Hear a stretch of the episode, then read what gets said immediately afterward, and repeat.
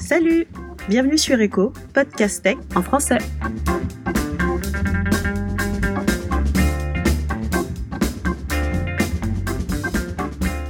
Bonjour à tous, bonjour à toutes. Aujourd'hui, on va discuter avec Sophie Despèce de Toucantoco. Bonjour Sophie.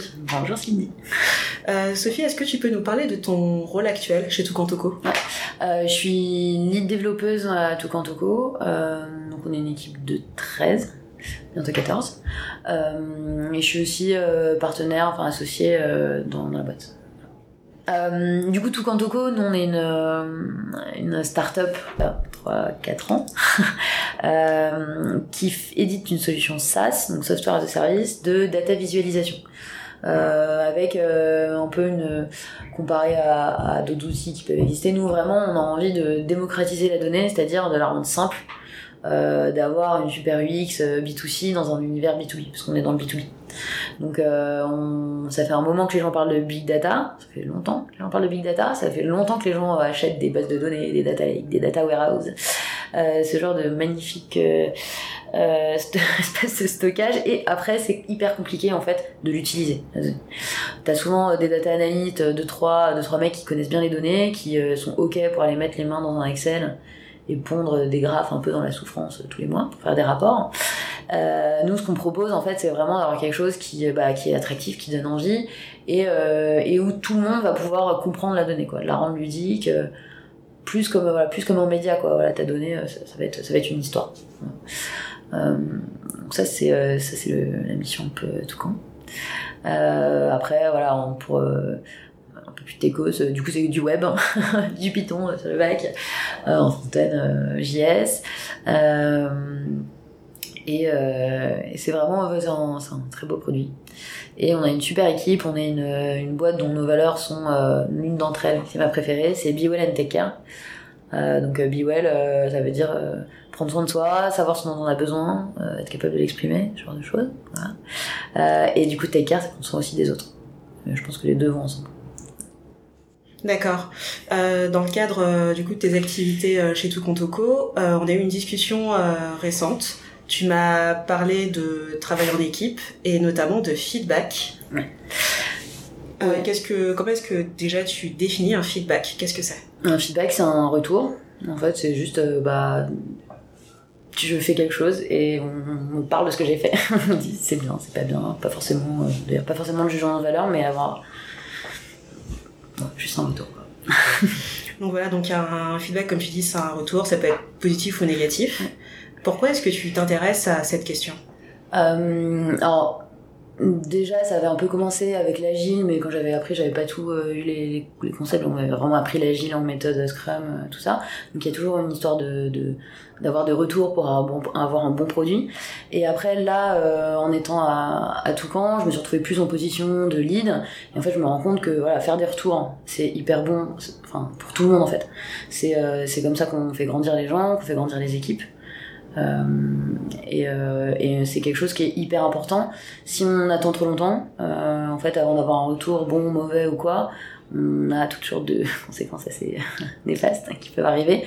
Bah, en agile, c'est assez simple. Si on n'a pas de retour, on va faire un produit qui sert, enfin, qui sert à personne. Dans le travail, si on n'a pas de retour, bah, on ne sait pas ce qu'on doit améliorer, on ne sait pas ce qu'on doit garder, on ne sait pas ce qu'on fait bien. voilà, il y a pour moi beaucoup beaucoup de fonctions sur le feedback et euh, c'est pour ça que ouais, c'est important pour moi. Euh, tu viens de parler de conséquences qui peuvent être euh, néfastes. Ouais. Est-ce que tu as déjà eu justement, tu as déjà rencontré des situations qui auraient pu être améliorées si les feedbacks étaient mieux amenés ou ouais. s'ils étaient intervenus au bon moment? Ouais, alors là, plutôt sur l'absence de feedback du coup. On, typiquement sur des, enfin, les feedbacks positifs, bah, par exemple absence de feedback positif, euh, bah tu vas avoir quelqu'un qui va être démotivé quoi. Euh, si on te dit jamais ce que tu fais bien, euh, c'est hyper dur. On... Bon, si on te dit rien du tout, bon ok, mais en général du coup tu vas n'entendre que les choses qui vont pas bien. Tu sais pas quelles sont tes forces, tu sais pas voilà, ce sur quoi tu dois continuer. Euh, donc ça c'est pour des feedbacks plutôt positifs. Sur des feedbacks négatifs, souvent là la tendance est à procrastiner ou, ou, à, ou, à, ou à, à, dire ok bon tant que c'est pas vraiment grave en fait j'en parle pas parce que c'est c'est compliqué à, faire euh, psychologiquement quoi. Euh, souvent on se dit ah ça va faire du mal à la personne, elle va mal le prendre et puis moi ça me ça me stresse un peu de le faire donc je le fais pas tout de suite et du coup en fait on arrive à un moment où puis on dit à la personne voilà en fait ça c'est pas bien elle va elle nous regarde, elle se dit mais d'où Pourquoi D'où ça sort quoi et, euh, et, là ça devient super dur parce que pour moi, pour un retour, euh, il faut déjà qu'on se mette un peu d'accord sur une observation. C'est-à-dire qu'on va déjà se dire ok, bah en fait on a vu ça. Euh, parlons-en, voilà. Et après on, après on peut, tu vois, on peut travailler là-dessus.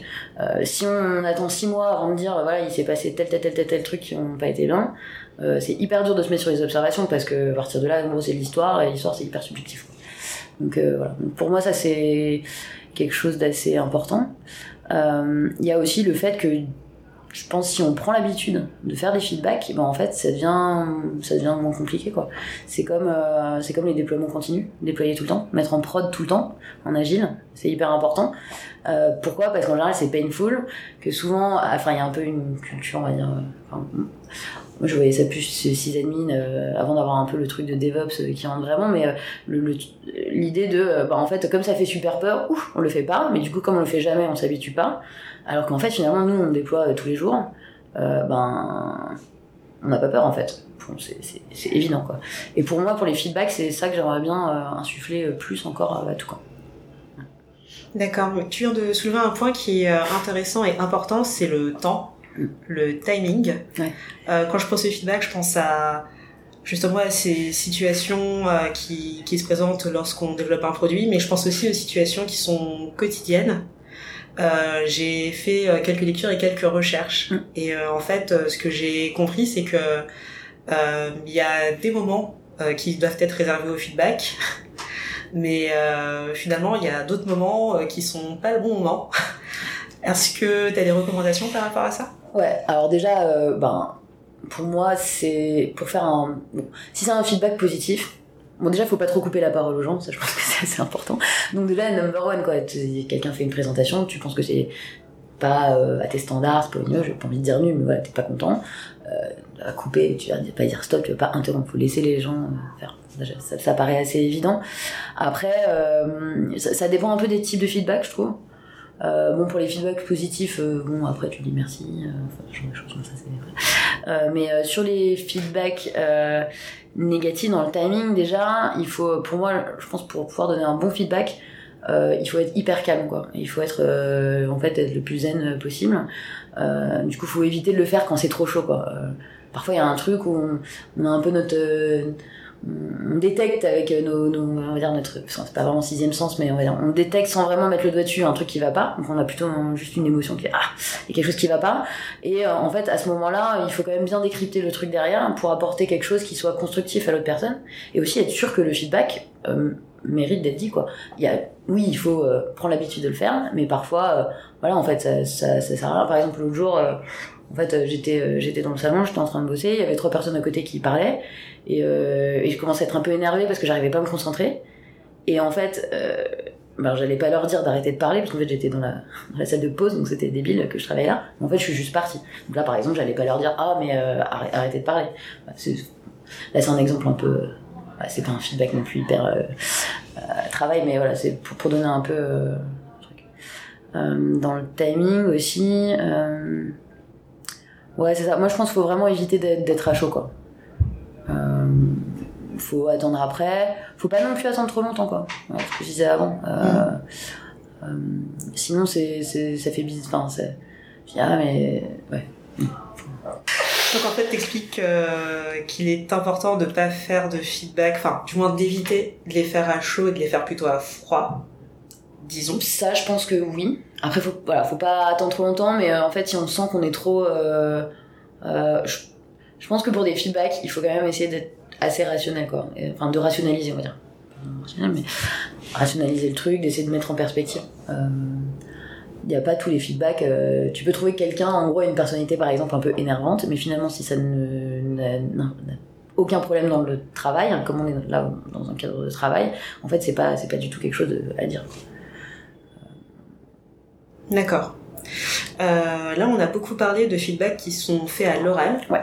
Euh, il est possible de les écrire. Euh, typiquement, dans le milieu dev, on écrit beaucoup, surtout dans la revue.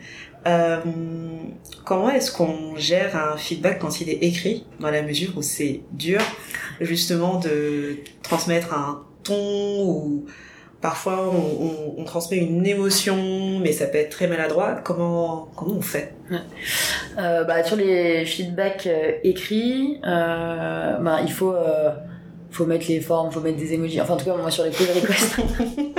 non, mais voilà, faut, enfin, faut essayer de, de faut, faut relire sa phrase, se dire, ça, quand je la lis, est-ce que ça, ça, ça a l'air sec ou pas?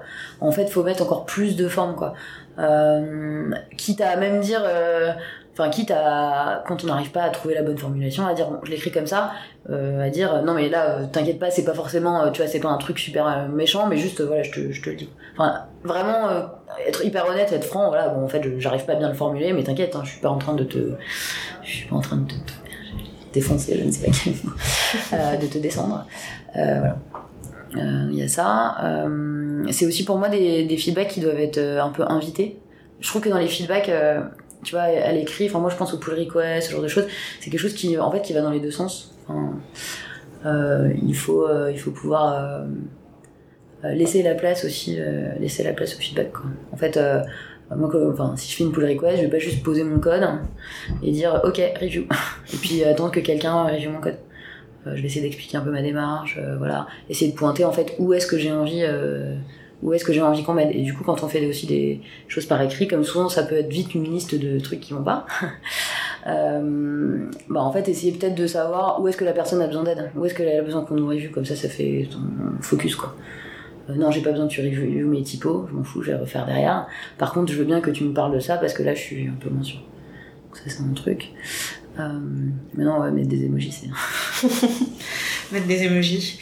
Euh, mais du coup, c'est vrai qu'on a beaucoup parlé de donner ses retours et pas de les demander. Et là, justement, tu viens de parler de ça, de euh, voilà, tu tu fais une pull request et euh, t'es pas complètement passive mm. à partir du moment où t'as donné.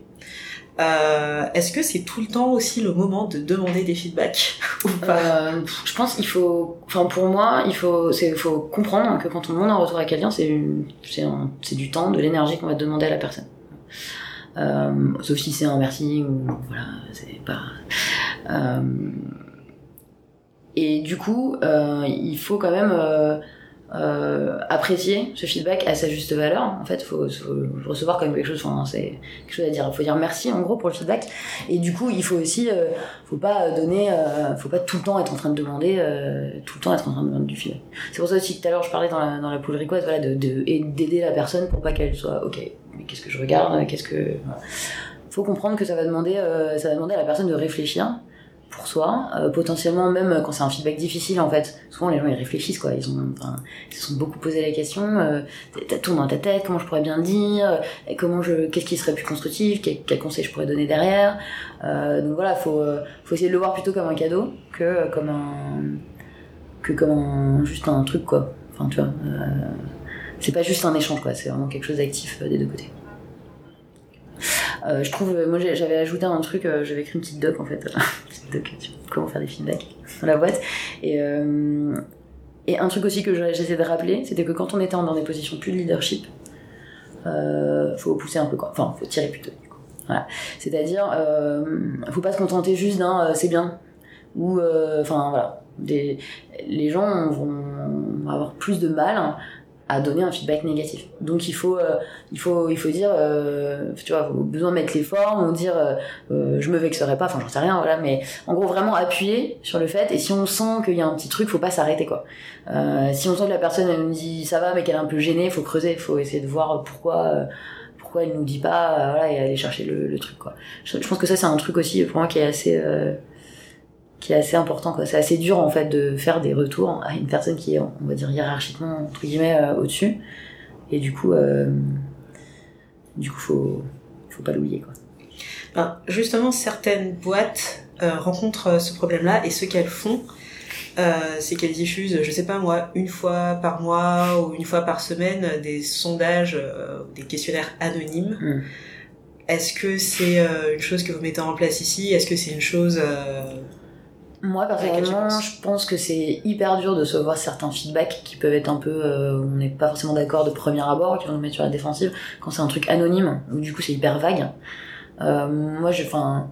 Ça m'est déjà arrivé d'avoir des gens qui viennent me voir en me disant Ah, j'aimerais bien dire ça. Ah, il y a ce truc qui m'a dérangé dans mon interaction avec Bidule. Euh, et en fait, moi, ce que je préfère, c'est c'est de leur dire Bah, écoute, si c'est trop dur pour toi de faire ce feedback, euh, enfin, déjà d'essayer de bien. Qu'on réfléchisse ensemble qu'est-ce qu'on veut dire. Et ensuite, euh, bah, moi personnellement, je peux le faire pour toi, si c'est trop dur. Par contre, je préférerais que toi tu le fasses. Je pense qu'en en vrai, bon, surtout dans une entreprise euh, comme Toucan, on essaie d'être transparent, on essaie d'être honnête, on est, on a des, on a une, on va dire, on a une assez bonne entente.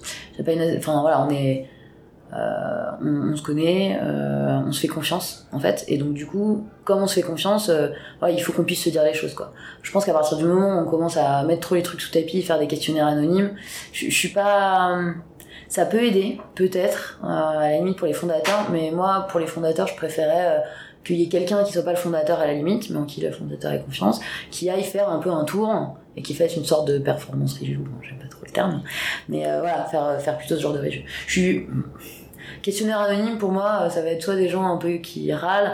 Il y a- du coup, il n'y a pas d'échange en fait. On peut pas poser des questions. euh, Enfin, c'est hyper important quand il y a un feedback.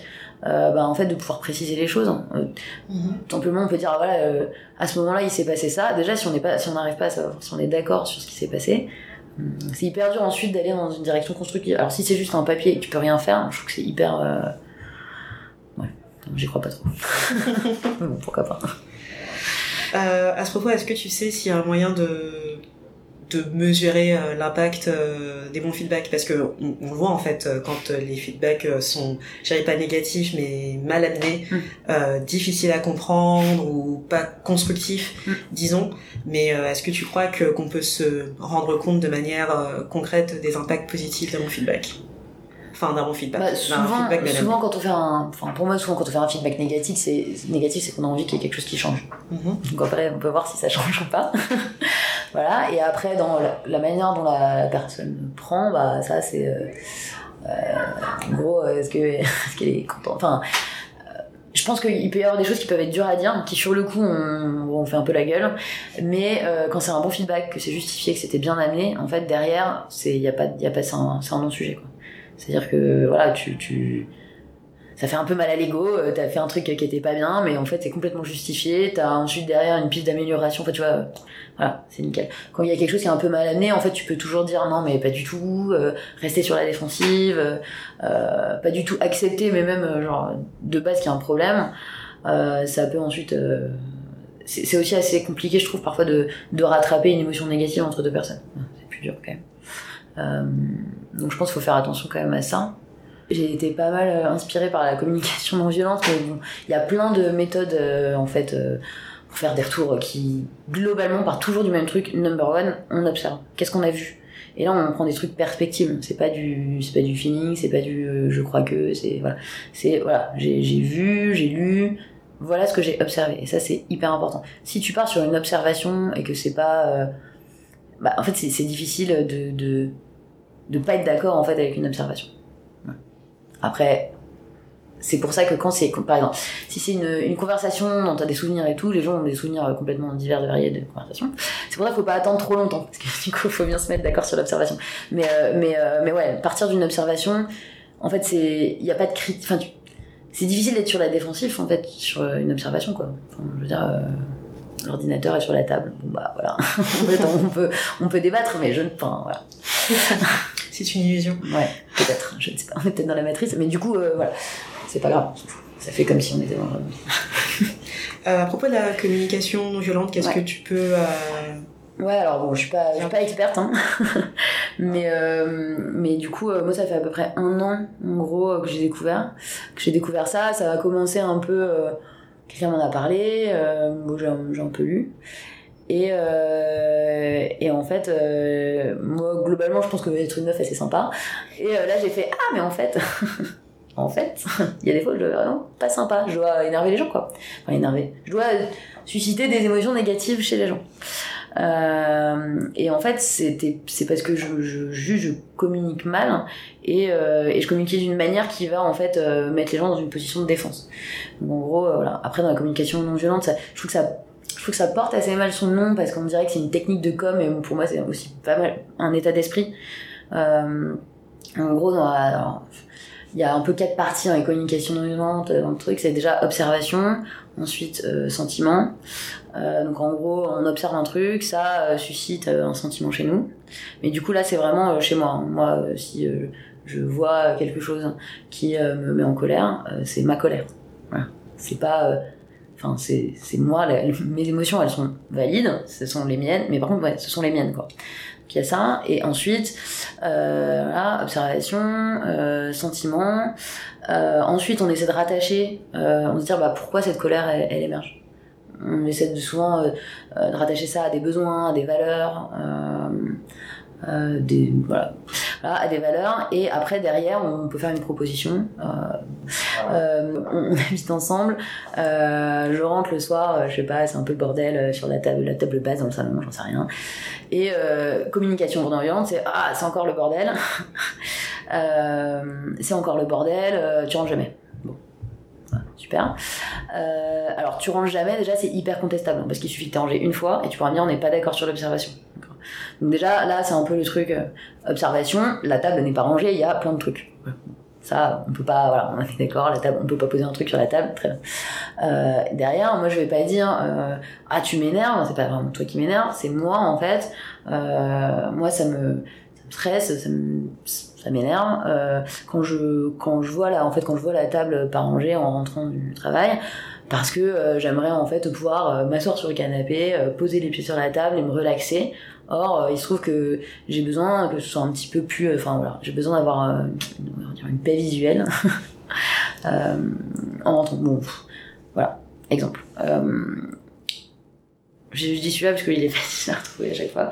Mais en gros en gros la communication non violente du coup c'est c'est dire euh, il y a quelque chose en moi qui que, que j'aime pas trop. Je pense qu'on peut tous les deux euh, euh, arriver à trouver une solution qui fait que j'aille mieux. Mais voilà c'est pas je, je te rejette pas la responsabilité de, de, ce qui se passe quoi. J'a- j'adore moi l'idée de responsabilité des émotions dans, la communication non violente et aussi d'empathie et du coup de aussi de pas il y a aussi ne ne pas projeter sur les gens. Donc ça veut dire je vais pas t'attribuer des t'attribuer on va dire des, des qualités négatives tu vois euh, hein, euh, tu c'est comme tu dis euh, non mais il arrive tout le temps en retard il le fait exprès pour m'emmerder. Bah non pas du tout. Voilà il y a, autre chose quoi. Ça c'est un truc bon, peut-être. Euh, nous voilà je parlais de confiance. Nous on part du principe qu'on a confiance en toutes les personnes. En tout cas chez Toucan euh, voilà on a confiance en les gens avec qui on travaille. Et donc du coup euh, si on leur fait confiance en fait s'ils ont fait quelque chose qui nous paraît euh, je sais pas mais enfin pas bien pour la boîte il y a probablement des très très bonnes raisons. Donc en fait c'est avoir développé aussi son empathie et essayer de comprendre que que moi je vois les choses d'une certaine manière j'ai eu ma perception et voilà. Mais euh, quand les gens font des erreurs c'est euh, parce que euh, ils ont eu tel ou tel input ils ont pris telle décision à un instant T qui pensait être la meilleure avec les avec les, paramètres qu'ils avaient. Et, et, et c'est voilà et pas se dire ah c'est machin machin qui fait de la merde quoi. Non c'est c'est hyper complexe parce qu'il se passe euh, enfin, en tout cas dans une boîte dans le taf Est-ce que tu arrives à sensibiliser tes collaborateurs et collaboratrices à ces questions? Euh, alors ouais, j'ai fait un, j'avais fait un, j'avais écrit une doc euh, avec la sienne, confiance, euh, sur la feedback culture, je, je l'avais envoyé. Euh, après j'ai un peu demandé aux gens de la lire pour qu'ils me donnent des feedbacks. Bon, évidemment comme c'était un peu long, j'ai fait une présentation de 10 minutes. Euh, c'était plutôt, euh, plutôt bien reçu. Et là on est parti en week-end il y a deux semaines. Et en fait j'avais fait un petit atelier communication non violente. Euh, c'était vraiment pour moi l'initiation, essayer qu'ils aient un peu le déclic, euh, en fait de se rendre compte de, pour moi la première étape en fait c'est de pouvoir se dire ah mais là en fait si on est dans un dialogue de sourds, si on est tous les deux en train d'avoir l'impression d'avoir un argument sans fin, euh, que tous les deux on est sur les défensifs, je suis beaucoup plus énervée que ce que ça devrait être comparé à la discussion, c'est peut-être un problème de communication. Et du coup de voir, euh, c'était des petits exercices de reformulation en gros, euh, prendre des phrases écrites en, vieux, enfin, en violence et, et les mettre en communication non violente. Euh, ce que je voulais leur montrer déjà aussi, c'était vachement fatigant. Voilà, donc c'est pas quelque chose qu'il faut faire tout le temps. Faut, faut pas. Voilà. Moi, je l'utilise comme un outil. Je trouve ça vraiment cool. Euh, même dans ma vie euh, perso, hein, voilà, c'est un truc que j'essaie de cultiver. Euh, mais derrière, euh, derrière, voilà, faut pas trop se prendre la tête, quoi. Faut pas à chaque fois que parce que c'est, enfin, c'est pas hyper naturel comme manière de parler. Donc du coup. Là, c'est niveau bébé, là, c'est plus, bah, en fait, essayez de vous rendre compte si parfois vous avez des situations où vous avez l'impression d'être bloqué. En fait, essayez peut-être d'utiliser ça à ce moment-là, mais pas tout le temps. Voilà. Euh, enfin, c'était plutôt, plutôt bien passé. En j'ai vu que les gens discutaient et tout, il y a des petits groupes, tout ça, donc ça c'était bien. Moi, je voulais surtout que les gens en parlent, quoi. Moi, je me suis vachement rendu compte que, euh, que, euh, bah, en fait, que parfois, euh, quand, quand, je communique, c'est, ça a l'air hyper passif-agressif, alors que j'ai l'impression d'être juste dans, dans l'observation, mais en fait, pas du tout. Ce qui sort de ma bouche, en fait, ça c'est un jugement, quoi. Euh, je me suis rendu compte aussi que dans mon éducation, enfin voilà, les parents, euh, je pense que, à mon avis, la génération de nos parents, ils ont pas mal comme ça, mais voilà, enfin, moi, c'était. Euh, voilà, tu fais. Euh, des trucs débiles, hein, mais renverser un verre à table, ah, tu renverses encore, t'es là, mais encore, encore, enfin, je sais pas, enfin, tu vois, des choses comme ça, nos, parents, euh, nos parents ont souvent, quand même, euh, des manières de communiquer un peu, un peu violentes, d'après la communication non violente. C'est rigolo. Mais du coup, ça devait être intéressant de voir. Enfin, tu disais que euh, c'est pas une manière naturelle de parler, c'est pas spontané. Mmh, en, fait. en tout cas pas pour moi, ouais. c'est ça, enfin, de passer de euh, cette idée est nulle à je ne suis pas sûre que cette idée soit pertinente. ouais. Enfin, c'est finalement c'est un Ouais, c'est ça. Mais après, tu vois, ce que ce que je vois, c'est que bah il y a un an où c'était un peu plus dur. Euh, maintenant, en fait, alors c'est pas tant dans la manière dont je parle forcément, mais par contre dans la manière de voir les choses, en fait, à force de faire l'exercice dans sa tête, on commence à, en fait, à arrêter de, de, dans le blame, en fait, tu vois, dans, dans le pointage de doigt, quoi, dans le jugement. Et en fait, je trouve que ça, ça finit par, euh, enfin, ça finit par transpirer un peu plus dans, dans ce qu'on fait, quoi. Euh, après, euh, ça, ça change un peu, enfin, y a, je trouve que le, le pendant de ça, c'est qu'après, c'est plus dur à supporter une fois que tu l'as vu. parce qu'en fait euh, tu commences à t'habituer toi à cette manière de voir et parfois euh, enfin moi voilà euh, voilà. Mais non c'est c'est c'est hyper enfin après je trouve que ça, ça et je trouve que ça rend tout plus facile en fait. Quand quand je suis vraiment stressée dans le métro je trouve que les gens autour de moi ils commencent à enfin les gens m'énervent. Je suis énervée d'être à côté de plein de gens. J'essaie de m'imaginer qu'ils ont tous des vies qu'ils ont tous voilà ils se sont mal réveillés ce matin voilà qu'ils ont fait des trucs en fait ça fait bah voilà c'est des gens ça fait 40 ans qu'ils sont sur terre ça fait 35 ans. Mhm. qu'est-ce qui se sont passés? Moi il s'est passé plein de trucs dans ma vie bah, dans la leur aussi en fait. Et je trouve qu'après, voilà, c'est un, un, peu, un peu des vies, mais. c'est de toute manière que tu peux. Ouais, mais je trouve que c'est un état d'esprit en fait qui vraiment tu dis, euh, en fait, les gens ils ont leur propre. Enfin, je suis pas dans leur tête, on est. Enfin, tu vois. Ouais, c'est finalement des choses que tu peux amener dans ton travail. Euh, ouais, je pense en vrai, je pense que ça, je pense que ça aide vachement quoi, parce que euh, des, des, frustrations et des, des accrochages euh, qu'on peut avoir au travail, c'est normal. Euh, à partir du moment où on commence à se dire en fait que l'autre il fait ça parce qu'il est méchant, c'est qu'il y a déjà un problème quoi. Euh, comment tu peux faire confiance à quelqu'un si tu penses qu'il est méchant quoi, voilà. Bien sûr, tu parlais euh, aussi de pointer du doigt une personne, donc de blâmer la personne. Ouais. Euh, Est-ce que vous pratiquez le blameless euh, post-mortem? Alors, euh, disons, on, on pratique, on n'en a pas fait comme ça, mais c'est vrai qu'avec avec David, qui, Colline, enfin, on était les deux premiers devs. Voilà.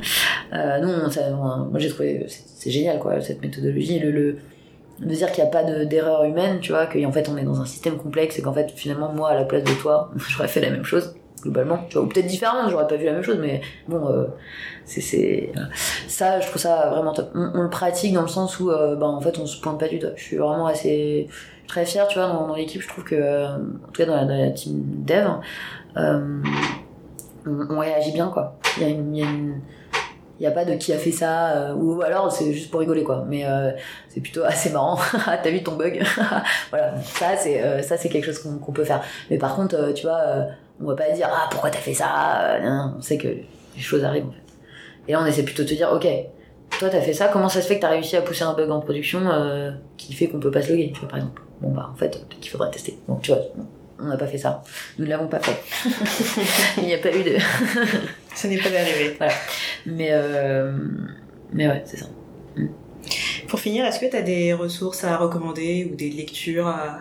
Bah du coup, en communication non violente, il y a Les mots sont des fenêtres de Marshall Rosenberg. En gros, c'est le bouquin. Euh, je... En fait, je crois que je l'ai pas fini. Mais à la fin, mais c'est pas grave, on s'en fout. Euh, voilà, je, suis allée à peu près jusqu'à la moitié et demie, euh, truc. Après, j'ai lu pas mal de, ressources sur internet. Du coup, Blameless Postmortem par Etsy, c'est un blog post. Après, ils ont fait un guide du débrief, vraiment top. Euh, j'ai été tombée aussi sur les cours. Alors, c'est les euh, les, supports de cours pour donner des cours de management à Google. Et dedans, il y avait pas mal de trucs hyper intéressants. Donc, j'ai pas vu le cours finalement, mais bon, en gros, il y a les ressources. Euh, voilà. Et, euh, et après, un truc, bon, c'est un peu moins en direct, mais j'ai vu un super TEDx euh, sur le growth mindset versus fixed mindset. Mais en gros, l'idée que euh, y en a qui se disent, bah en fait, t'as un talent inné, et bah en fait, moi je suis doué pour les ordis, du coup je vais être bonne en code, et puis voilà. Si je suis pas doué pour les ordis, bah tant pis, je fais pas de code. Ou alors, je peux me dire, mais en fait, si je bosse, si je travaille, en fait, je peux y arriver. Ouais. et en gros, il y a un où tu dis que tu peux growth, donc croître Euh, progresser. Et un où tu dis, mais en fait, t'as un peu ta, t'as une base, quoi, et puis après tu fais avec, mais y pas... Et ça, je trouve ça assez. Enfin, j'aime bien parce que euh, je trouve que ça va bien avec le feedback. C'est-à-dire qu'en fait, pour moi, euh, tu peux pas faire des feedbacks si tu penses que les gens ils peuvent pas progresser. Donc ça pas. Enfin, si t'es dans une idée qu'en fait les gens ils sont comme ça et qu'ils vont pas changer, bah oui, bon, en fait tu fais pas de feedback parce que la personne, je pourrais lui dire tout ce que je veux, ça va pas changer, quoi. Euh, si t'es es persuadé, enfin si t'es convaincu, tu vois vraiment que ben, les gens peuvent s'améliorer et tout le monde en fait, euh, plus ou moins vite, mais tout le monde peut s'améliorer, tout le monde peut progresser. Euh, bah là, du coup, je trouve que ça, ça paraît naturel de faire des feedbacks. Merci pour ces ressources, on les mettra dans la description du podcast. Bah, merci beaucoup Sophie. C'est rien. N'hésitez pas à nous dire ce que vous pensez du podcast ou si vous avez des suggestions d'amélioration. Rendez-vous sur notre compte Twitter Podcast Echo.